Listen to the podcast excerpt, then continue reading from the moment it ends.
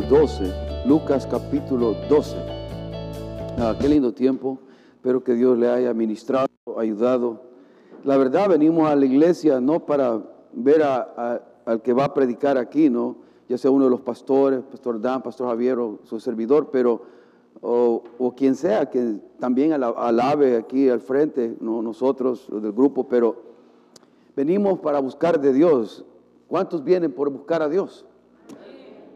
Necesitamos al Señor desesperadamente, ¿no creen?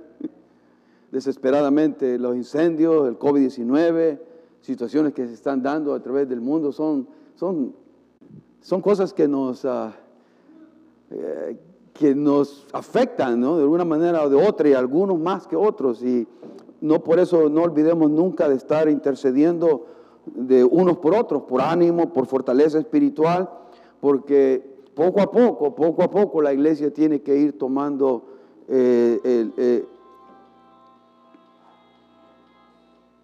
gloria a Dios, hay música en los corazones. este, y, bueno, voy a seguir con este tema en la, mañana, el día de hoy, y quizás sea el último, o no sé, Dios me quisiera tocar algo escatológico, algo acerca de los eventos futuros eh, más adelante dentro de este tema de la eternidad es el, es el mensaje número 3 y vamos a seguir ahí, eternidad, esta serie que he estado tocando en los últimos dos domingos y quisiera iniciar con este pensamiento que iniciamos o que lo mencionamos la vez pasada rápidamente, pero quisiera iniciar con este pensamiento. Necesitamos tener la visión correcta de la eternidad. necesitamos tener la visión correcta de la eternidad. Si usted le pregunta qué es la eternidad, ¿Qué diría usted? ¿Qué concepto tiene de la eternidad? ¿Qué piensa que es la eternidad? a veces solamente pensamos como un montón de años que van a acontecer, como un tiempo sin límite, un tiempo infinito, pero hay algo cualitativo, algo ah, que va a afectar nuestra vida directamente en la eternidad. No solamente es, es, vivir por vivir, vamos a vivir en la eternidad, pero vamos a vivir cualitativamente. Va a haber una experiencia física que vamos a experimentar en la eternidad. Y para eso tenemos que asegurarnos dónde realmente vamos a pasar la eternidad. No sé si usted se ha preguntado, pero estas preguntas que le voy a hacer son las preguntas que, hicieron para mí un impacto para yo poder venir, venir a Cristo. Por poder venir a Cristo. Porque no sé si usted se ha hecho estas preguntas, ¿no? ¿Para qué estoy aquí en este planeta Tierra? ¿Alguna vez usted se ha puesto a pensar, ¿quién me puso acá? ¿Por qué estoy aquí? ¿Solamente para respirar y comerse unos tacos? ¿O pupusas? ¿O pizza? Lo que sea, su comida favorita. ¿Cuál es su comida favorita? El mole. Ah. Chile verde, sushi, dicen. La comida china. Oh, tacos de cabeza. Bueno, me invitan a todo eso. Yo como de todo. Ahora, ¿para qué estoy acá? ¿Solamente para eso? Nada malo en todo eso. Pero ¿quién me puso acá? Una de las cosas que cuando yo vine al Señor fue eso, hermano. ¿Por qué estoy acá? Me preguntaba, ¿por qué estoy acá? Era ateo y no le encontraba sentido y propósito a la vida. Y yo decía, ¿por qué? ¿Quién me puso acá? Y por el vacío de lo que había creado el ateísmo, yo no encontraba satisfacción en nada ni, ni en nadie. Era un vacío profundo en mi corazón. Y porque yo decía que no creía en Dios, no tenía respuesta. ¿Quién me puso acá? O sea, yo, uno dice, bueno, a través de mis padres, ¿no? El milagro del nacimiento. Pero ¿por qué? Porque cada uno de nosotros tiene personalidades bonitas, lindas, diferentes, ¿no? ¿Y por qué tenemos esas cualidades, esa diferenciación de carácter y de personalidad que nos hace tan diferente, que hay algo inteligente puesto? O sea, ¿por qué? Y todo eso me daba vuelta a mí y llegaba a un enojo, una frustración tremenda. Yo solo tenía como 20, 21 años. ¿Cuál es el significado de la vida? ¿Cuál es el significado de la vida? ¿Hay vida después de la muerte? Todas esas cosas me preguntaba yo. Usted, usted tiene que hacer esas preguntas. Porque la Biblia no juega con estos temas. O, lo o creemos lo que dice la Biblia o simplemente jugamos a la iglesita. ¿Cuántos quieren jugar a la iglesita? Amén. Juguemos, pues. Vamos a cantar de como que hay un Dios y vamos a cantar como que sí hay un Dios y como que sí hay una eternidad que nos espera a todos.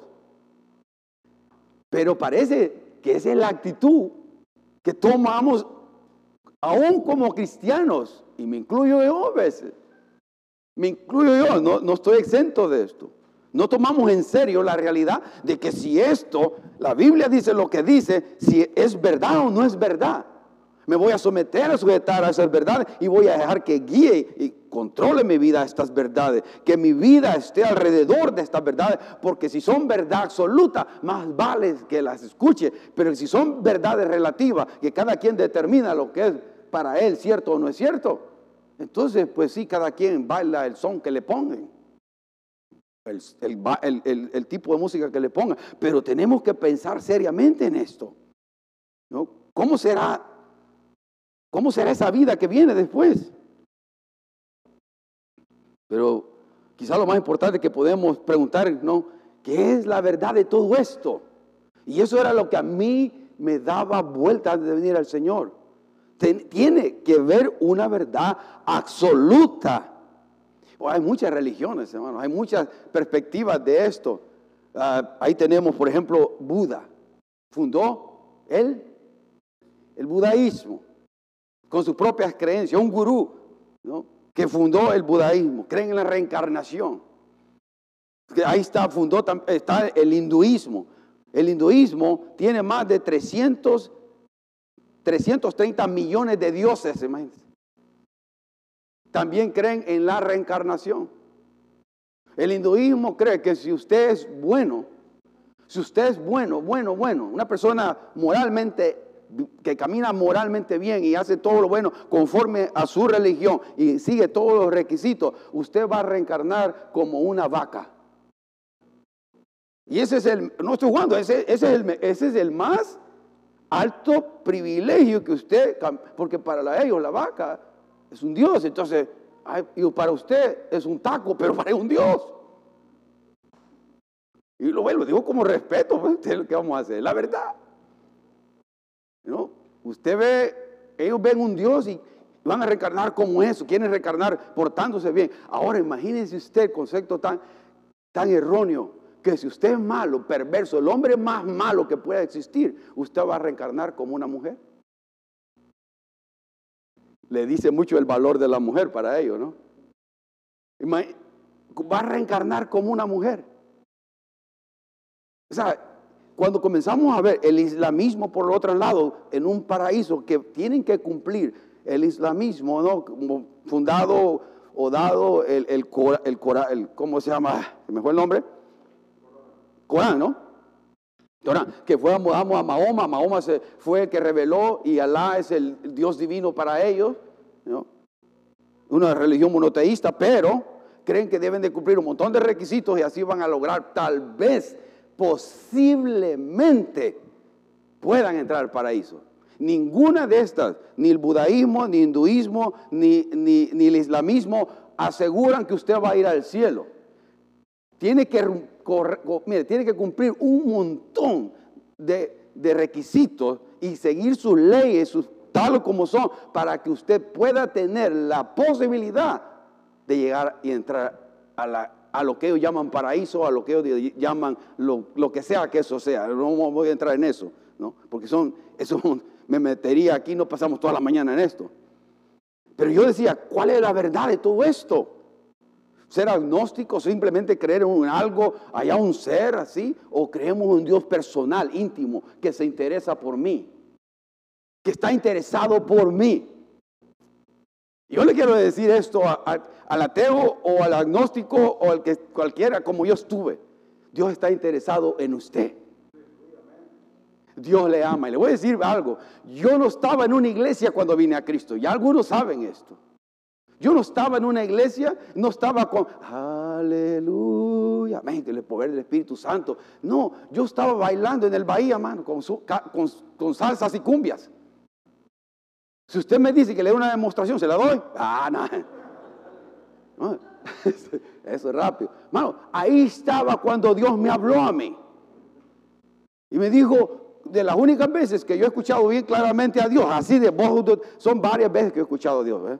Como cinco o seis veces claramente, porque todo lo que él ha dicho se ha hecho, ha pasado, se ha hecho realidad, hermano, en mi vida.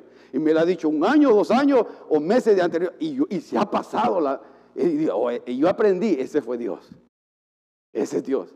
Y he aprendido a discernir la voz de Dios cuando me habla claramente. Claro, me habla a través del Espíritu Santo, momento a momento, a través de su palabra. Pero hay veces que es tan fuerte la voz de Dios. Y no es una voz, Marco. No, es una voz en mi corazón que yo sé que es Él. Que en un segundo me, dirá, me lo pone uno un montón de cosas en su mente, en su espíritu. Y usted lo ha experimentado. Muchos de ustedes lo han experimentado, lo sé. Pero ahí me dijo el Señor, no, tú no perteneces aquí. Tú no perteneces a este lugar. Y cuando estaba ahí con mis amigos en, una, mesa redonda, ahí tomando cherry tempo y tomando otras cositas ahí, no, yo no fui borracho, pero me gustó lo dulce, hermano. ¿No? Algo dulce. Pero ahí estábamos compartiendo. Y yo a las 11 de la noche yo le dije a mi amigo, como que cuando me dijo, oí esas palabras, unas escamas se cayeron mis ojos y comencé a ver alrededor y todo lo que mirara él era vacío. Y como que, como que ahí, como que de repente usted está en un sueño y despierta. ¿Y, dónde estoy yo? ¿Qué estoy haciendo acá?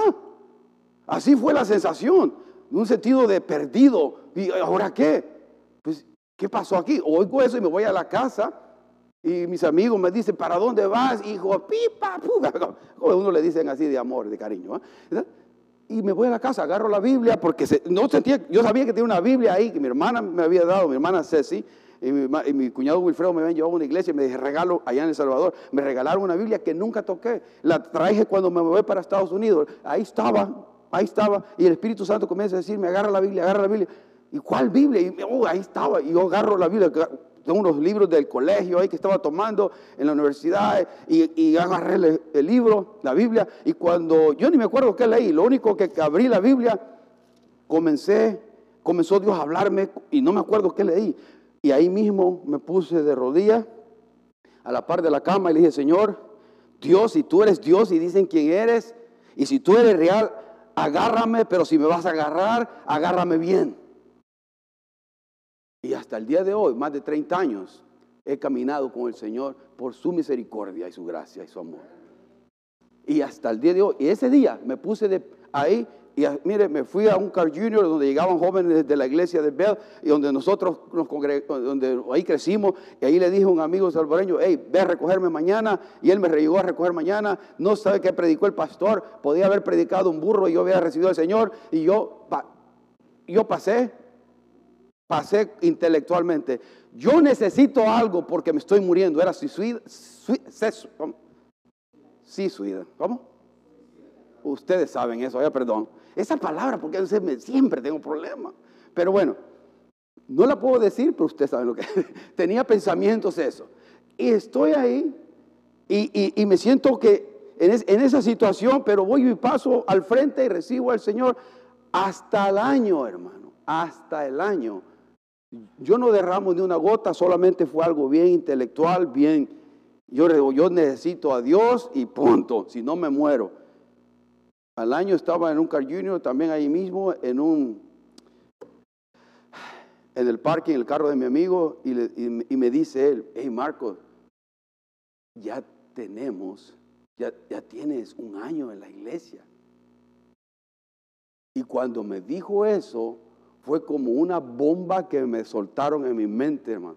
Como que Dios mostró mi vida antes y después, el enojo, el vacío, lo miserable que era, y me mostró todo lo que había hecho en ese año, la paz que había venido acá, el gozo, el propósito, el sentido que estaba experimentando. Oh hermano, comencé a llorar y a llorar y a llorar y a darle gracias a Dios por su amor, su misericordia, porque estaba vacío, hermano.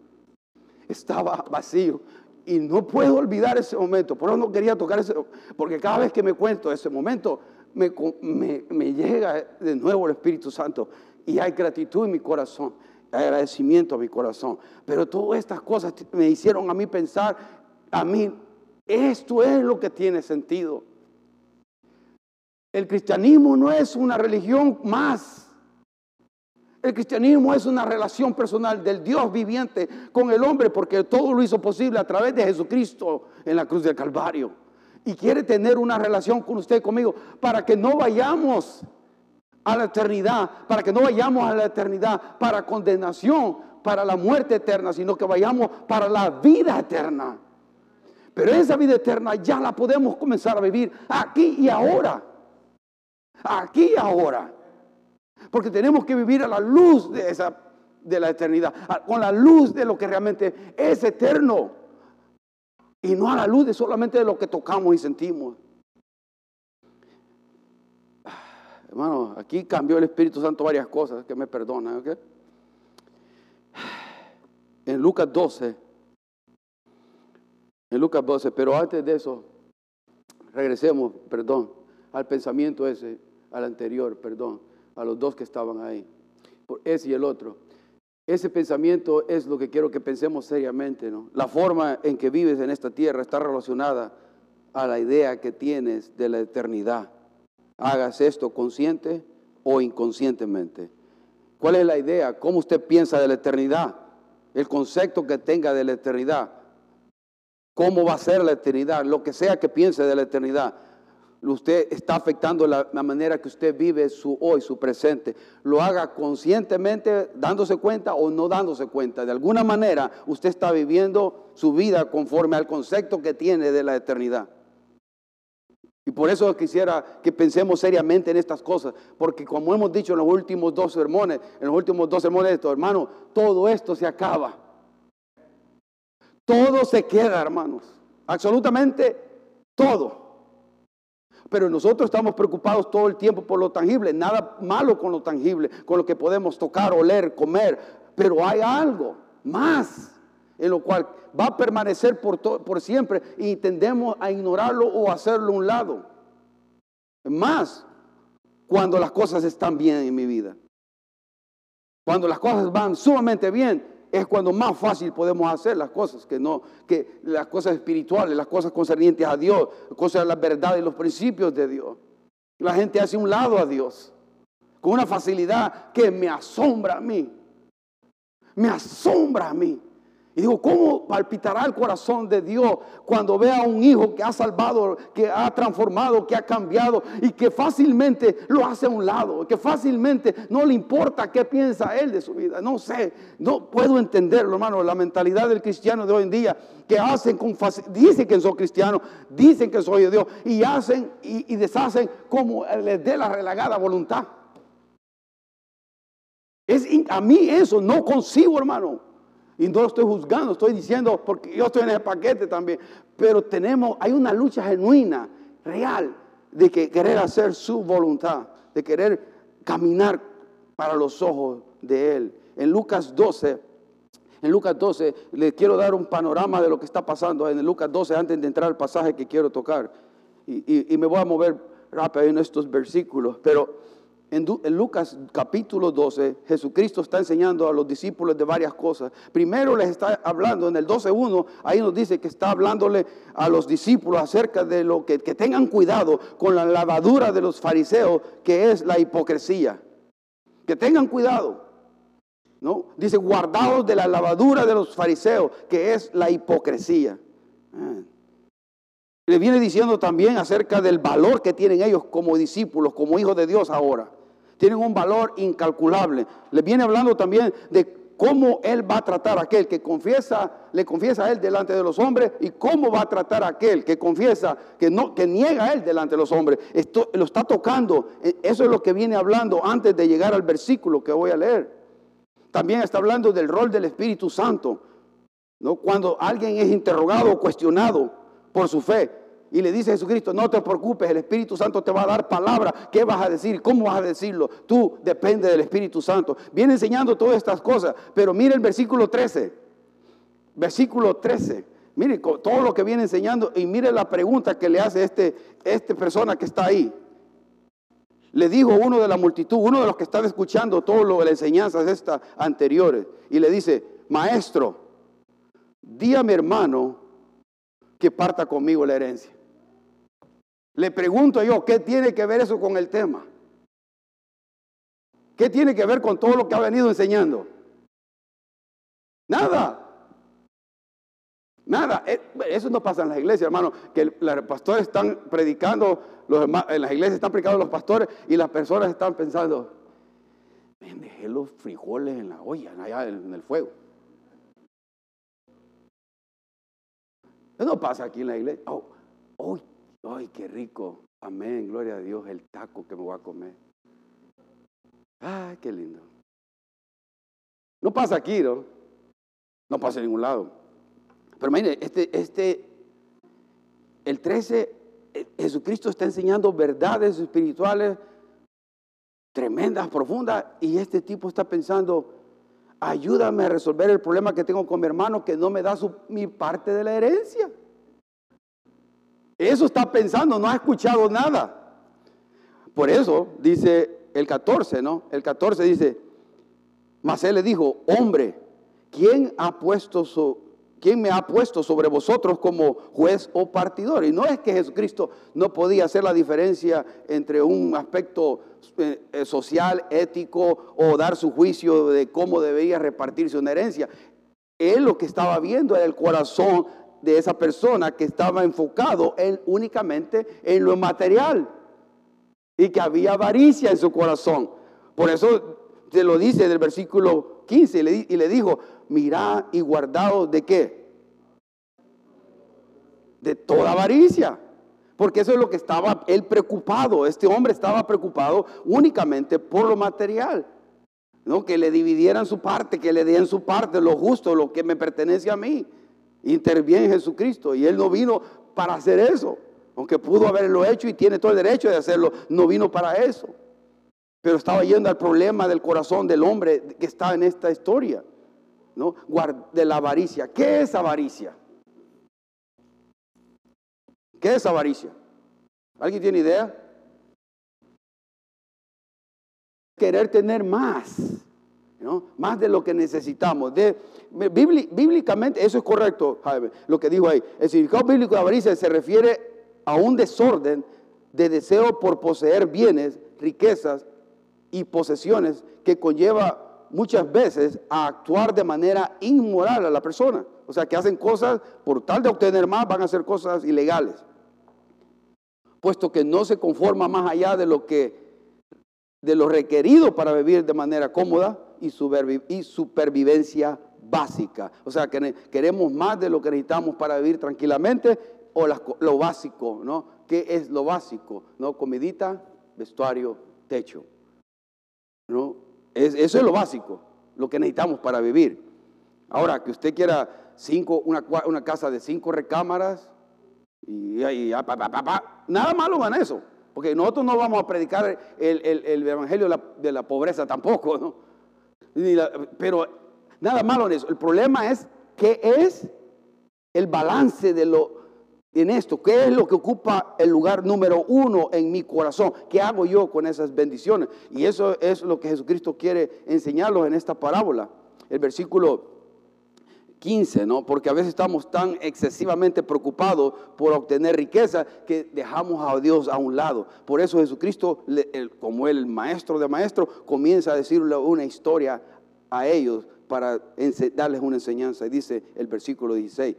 También le refirió una parábola diciendo, la, la heredad de un hombre rico había producido qué? ¿Cuánto? Mucho, 12, 16, 12, 16 estamos. También les refirió una parábola diciendo, la heredad de un hombre rico había producido, ¿cuánto? O sea, ¿qué quiere, en términos modernos, qué quiere decir eso? Que el banco estaba lleno, ¿no? Que tenía mucho dinero, que estaba bien financieramente, ¿no? Ese es lo que está diciendo el versículo, no, tiene posesiones, tiene de todo, le ha ido bien, le está yendo perfectamente bien. Entonces, porque estaba bien y su, y su negocio estaba bien y le estaba produciendo muchísimo eh, el 17. Y, él dice, él pensaba dentro de sí diciendo, ah, ¿qué haré? Porque no tengo dónde guardar mis frutos. Era tanto la ganancia, era tanto el dinero que tenía que ni siquiera sabía qué hacer con ellos. En tiempos modernos tengo tanto dinero, ¿a dónde lo invierto? Un IRA, está en la bolsa de valores, stock market, ¿Dónde lo meto? ¿Dónde lo invierto el dinero? ¿Para qué? para que me produzca más, para que me siga produciendo más y más. Ahora, eso es lo que está, es, tanta es tanto el dinero que tiene, de que no haya ni siquiera qué hacer con eso. Ahora, por eso, le pregunto a usted, ¿será que las riquezas, las posesiones, la seguridad económica trae felicidad? No, o sea, contésteme usted honestamente. está bien, va, está bien. Oiga, hay que ser honesto a la iglesia, no quería aparentar, ¿va? Ahora, alguien decía, y le pregunto esto por eso, porque alguien decía esto, hermano, el dinero, las posiciones no te pueden llevar a la felicidad, pero te dejan dos cuadras antes. o sea que hay algo de beneficio en tener esas cosas, no las podemos ignorar.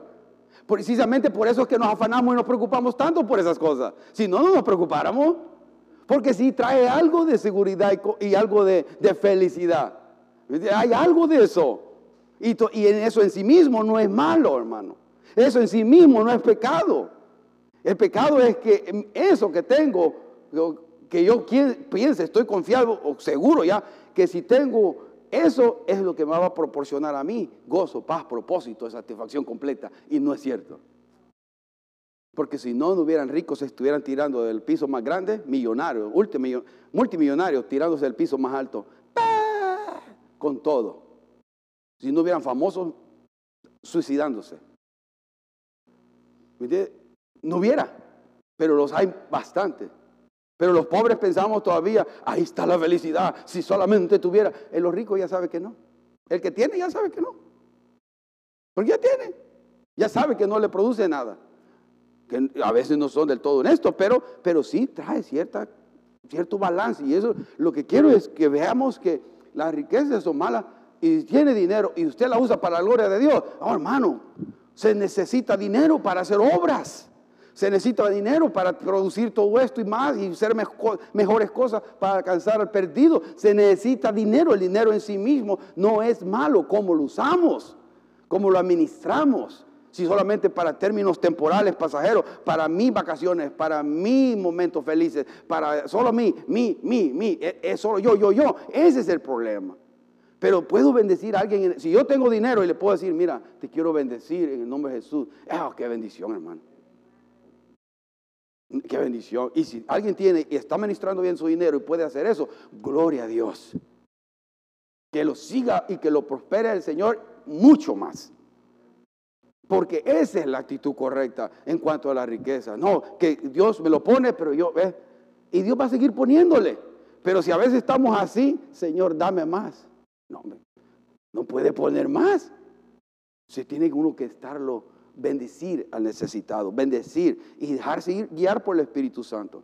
El versículo 17, 17 eh, estamos, ¿no? Dice, y pensaba dentro de sí diciendo, ¿qué haré? Porque no tengo dónde guardar mi fruto. Y dijo, esto haré, derribaré mis graneros y los edificaré mayores y ahí guardaré todos mis frutos y mis bienes. Oh, wow y diré a mi alma, alma, muchos bienes tienes guardados para muchos años. Repósate, come, bebe, regocíjate. ¿Eh? ¿Vio dónde está la falsa seguridad en la riqueza? Esa es la actitud incorrecta, la que tenemos que tener mucho, pero mucho cuidado. Porque en el, en el 15, y me lo salté a propósito, en el 15 Jesucristo dijo una algo que debemos grabarlo en nuestra mente y corazón, pero llevárnoslo fuertemente y meditar porque Él lo dijo. Dice, la vida del hombre no consiste en la abundancia de los bienes que posee. La vida del hombre, escuche bien, yo no sé cómo usted recibe esto, pero medite bien porque ahí hay mucha sabiduría. Lo está diciendo Jesucristo, no yo. La, la vida del hombre, donde va a encontrar satisfacción plena, completa y total, no consiste en la abundancia de los bienes que posee. No está ahí. Está en Jesucristo. Saben que ah, John Rockefeller, John Rockefeller fue uno de los, entre los 10 más ricos de, en su época, entre los 10 más ricos de todo el mundo, él era el tercero. Tenía una fortuna valorada en 340 millones de dólares en, su época. Dice que se le conocía como el rey del petróleo, pues su compañía, Standard Oil, fue la mayor productora de crudo en Estados Unidos a comienzos del siglo XX. Y en una entrevista le preguntaron a él, a Rockefeller, John Rockefeller, ¿cuánto más necesitas para estar satisfecho? ¿Cuánto más dinero necesitas para estar satisfecho? ¿Qué creen que fue la respuesta de él? Un dólar más. Un dólar más para estar satisfecho. El hombre que a su época era el tercero más rico del mundo, eh, nunca el, dinero, las cosas materiales van a llenarlas completamente el corazón del hombre. Ahora, ¿por qué estoy hablando de esto? Porque a la luz de la eternidad, a la luz de lo que realmente permanece, hermano, ¿dónde está usted poniendo más invirtiendo? ¿Dónde estamos invirtiendo más? ¿En lo temporal o pasajero o en lo eterno? Y eso es lo importante, que nosotros tenemos que vernos a la luz de lo que realmente dice y enseña la palabra de Dios, que es lo eterno, que es lo que permanece para siempre. Porque es ahí donde yo tengo que verme con seriedad y dejar de jugar a la iglesita y tomar la relación con Dios en serio y tomar mis talentos, mi tiempo, mi dinero, mis recursos en serio e invertirlo donde trae dividendos eternos. Porque todo lo que hacemos aquí en esta tierra, si lo meto al banco, le va a producir mucho, pero ahí va a quedar. ¿Cómo lo estoy invirtiendo? No solamente el dinero, ¿cómo estoy invirtiendo mi tiempo? ¿Cómo lo estoy invirtiendo mi tiempo? ¿Viendo Netflix? ¿Viendo Hulu? Le estoy dando propaganda a estos lugares. No, mire, que borrar eso. viendo, viendo cualquier cosa todo el tiempo. otra vez. Para que no diga, ah, el pastor es muy legalista. No, puede ver. Busque una buena una película, yo lo hago, tratamos de ver, entretenerlo más hoy.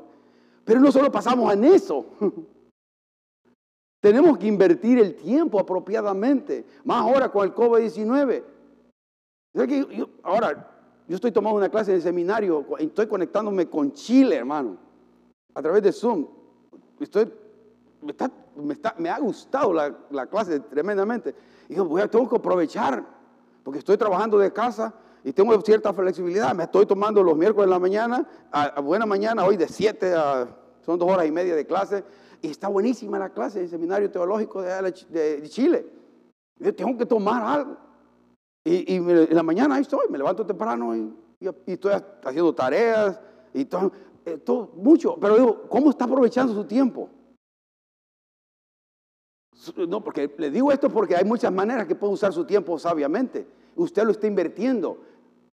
¿En cómo los, ¿De qué dividendo va a sacar de lo que está invirtiendo su tiempo? Si usted solo pasa desperdiciando el tiempo, va a sacar absolutamente nada.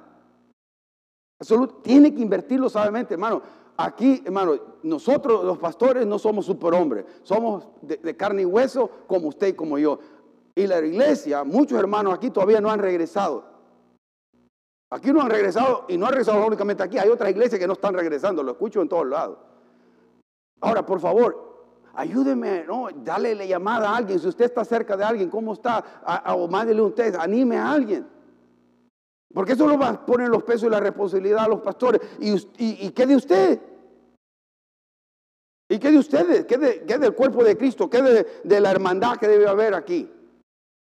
Unos a otros tenemos que cuidarnos, unos a otros tenemos que hacer lo que podamos hacer para cuidarnos.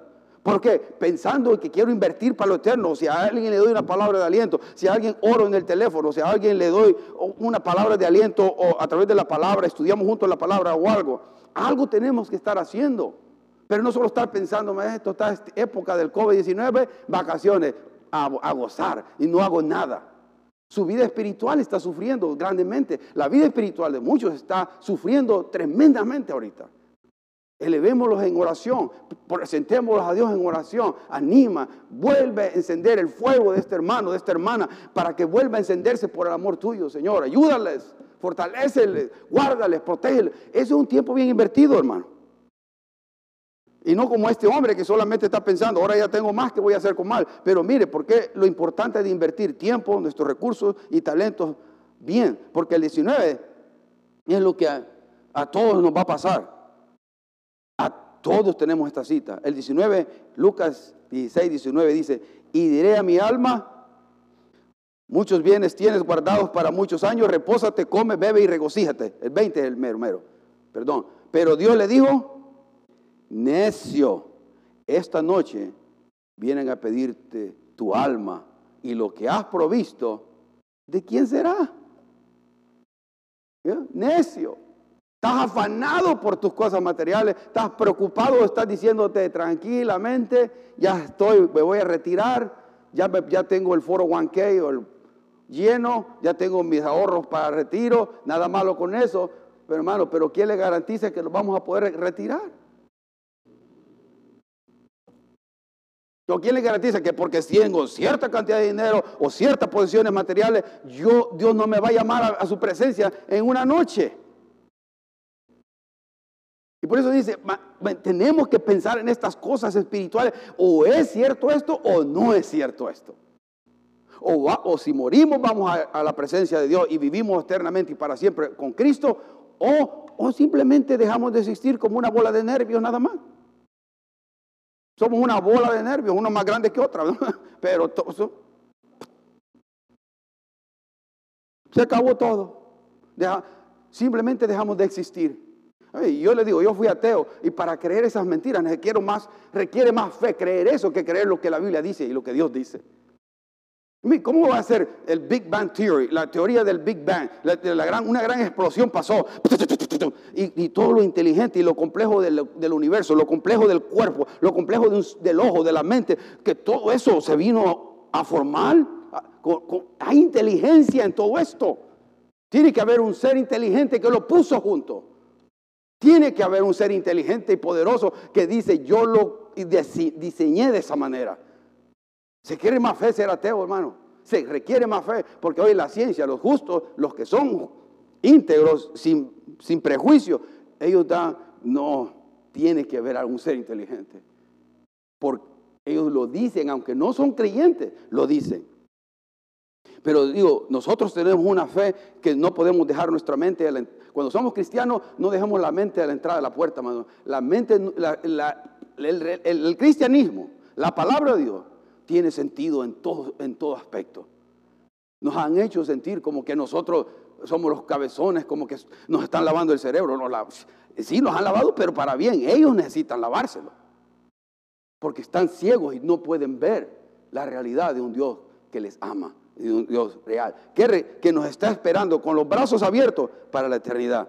Ahora, hermano, ¿qué va a pasar cuando, qué va a pasar cuando, eh, cuando esto se nos diga, ¿no?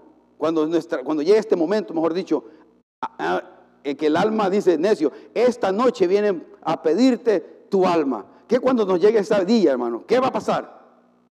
¿Qué va a pasar cuando ese día se nos llegue a usted y a mí? Va, va a enfrentar la eternidad con remordimiento. Ah, ¿por qué no hice esto?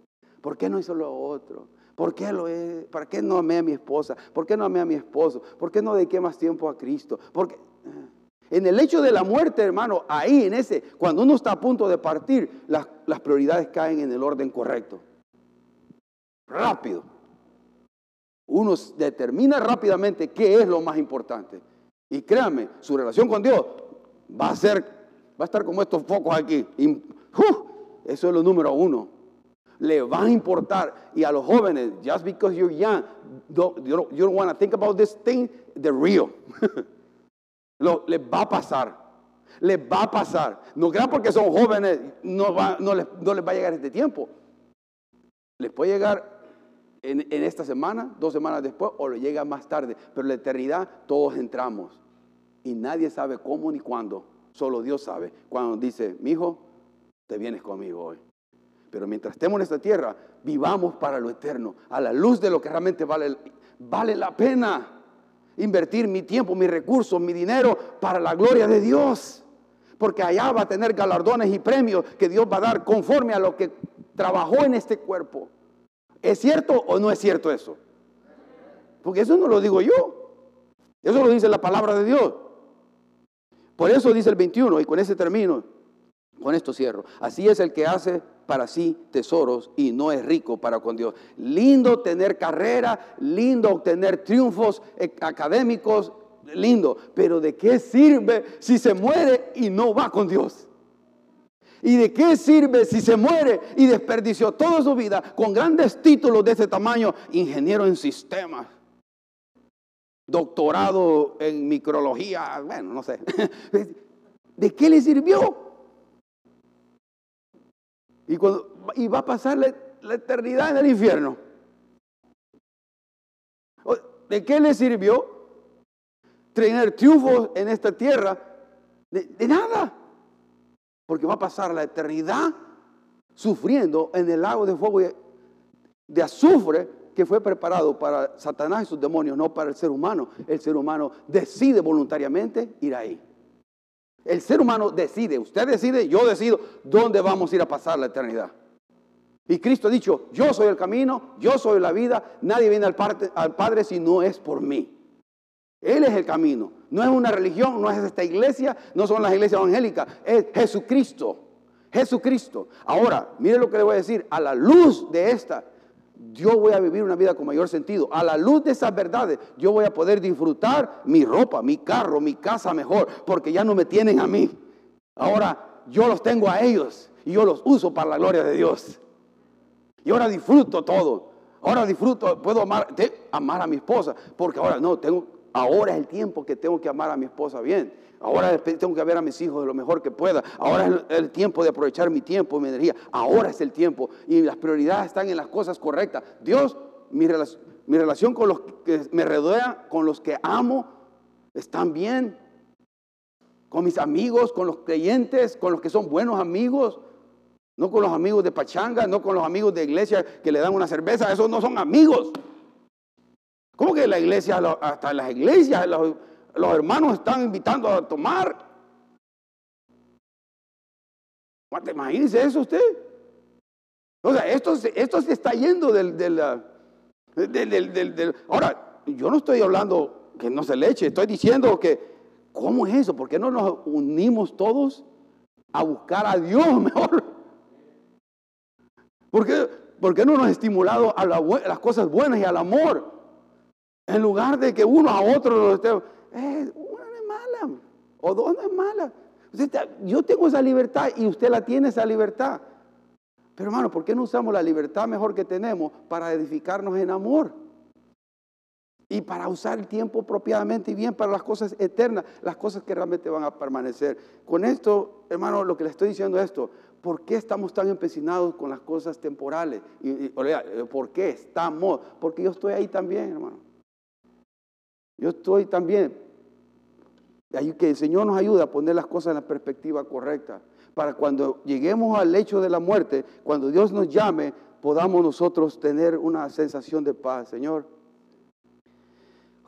no fallé, fallé en muchas cosas, pero traté, Señor, traté. Te mantuve a ti primero en lo mejor que pude. Mantuve a ti, mantuve a mis seres queridos, eh, les dediqué el tiempo, les dediqué el tiempo a, mis, a, mi, a mi esposo, a mi esposa, a mis hijos. Porque ahora, hermano, aunque usted esté en casa, que sea de cuerpo presente. Porque ahora están así y le están hablando. Y, déjame decirte algo. Sí, no, sí, háblame. No. O sea, hacer un lado los, los, los iPhones, los tablet, televisor, prestar atención y mirar cara a cara a las personas. ¿Por qué ahora tanto nos distraen estas cosas? Nos están separando. Y cuando venga, y de repente va a estar la persona partiéndose para la eternidad y, y, la, y la persona va a estar con remordimientos. ¿Por qué no le dediqué tiempo? ¿Por qué no le presté atención? Too late. Es ahora. Dediquémosle tiempo a nuestros seres queridos, amados, digámosle, es importante, te amo. Todos tenemos que esta lucha, hermano. Todos estamos rodeados de tecnología. Pero batallemos, batallemos honestamente, Señor, ayúdame a mantener el contacto humano en mi familia. Que sepan que yo estoy ahí de cuerpo presente y que me interesa. porque esas cosas van a hacer la diferencia cuando antes, antes que partamos. Señor, pedimos que, que ordenes nuestros pensamientos, Señor. Que ordenes mis pensamientos. Señor, yo no estoy exento tampoco de, de luchar con estas y cosas que tú me has puesto a decir. No estoy exento de eso. Todos batallamos. Todos, de alguna manera u otra, las cosas temporales, pasajeras, tienen una atracción fuerte. Y a veces no tenemos la sabiduría de cómo manejarlas. Ayúdanos para no perder de vista lo que es importante, el enfoque de lo que realmente es importante. Y te necesitamos, Señor, te necesitamos para que nos ayudes, para poder usar el tiempo que tú nos das en este planeta Tierra, los recursos, las finanzas, mis talentos, los dones espirituales que nos has dado, usarlos para que tú seas glorificado y exaltado, uno, y segundo, para alcanzar a aquel que no conoce a Cristo y que pueda ser impactado por el cambio que tú estás haciendo en nuestra vida. Y que vean un estilo de vida diferente, sensato, prudente y sabio por el trabajo que tú haces, por, por medio de tu Espíritu Santo en nuestra vida, en nuestros corazones. Ayúdanos porque la carne, el mundo y Satanás son enemigos reales, Señor, y tú los conoces. Y necesitamos del poder tuyo para poder decir no a estas cosas. Si no fuera por la gracia y tu perdón que tenemos en Cristo Jesús, Señor, no pudiéramos hacer absolutamente nada. Gracias, Señor, por el amor que nos has dado incondicionalmente en tu Hijo. Ayúdanos a tomar decisiones sabias, momento a momento, para en el momento de llegar a la eternidad no tener remordimientos que, que duelan en ese momento.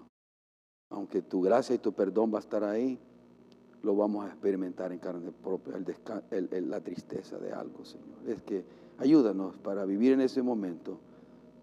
A ese momento se llega a ver, poder decir, hice lo mejor que pude, Padre. Con todo lo, lo tú sabes, tú conoces mi corazón, con todas mis fallas con todas mis faltas, hice lo mejor que pude. Y tú nos dirás, entra, entra a, mi gloria, entra. En lo poco me fuiste fiel, en lo mucho te pondré. Y poder escuchar esas palabras tuyas. Bendice a tu pueblo, Señor, los que están acá, los que están en casa.